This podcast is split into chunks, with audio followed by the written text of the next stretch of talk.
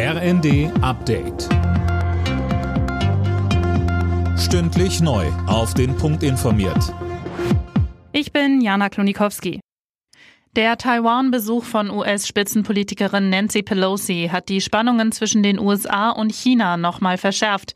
China hat den US-Botschafter in Peking einbestellt und für heute Militärmanöver in den Gewässern rund um Taiwan angekündigt. Mehr dazu von Max Linden. Die US-Aktion sei extrem gefährlich und ein Spiel mit dem Feuer, heißt es aus dem chinesischen Außenministerium.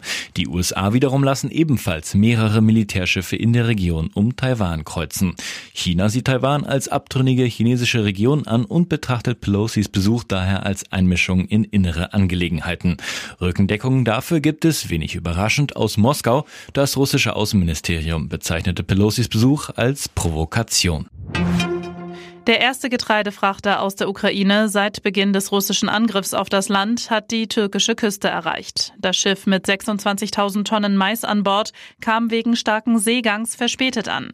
In wenigen Stunden wird die Fracht unter anderem von Vertretern der UNO, der Ukraine und Russlands inspiziert.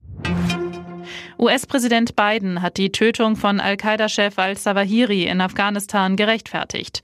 Die Mission sei ein Erfolg gewesen, so Biden bei einem Auftritt im Weißen Haus in Washington. Mehr dazu von Linda Bachmann. Biden hofft, dass die Angehörigen der Opfer von 9-11 jetzt ihren Frieden finden. Al-Zawahiri gilt als einer der Drahtzieher der Anschläge, die sich im September zum 21. Mal jähren. Der Al-Qaida-Chef wurde bereits am Sonntagmorgen bei einem Drohnenangriff der USA in der afghanischen Hauptstadt Kabul getötet.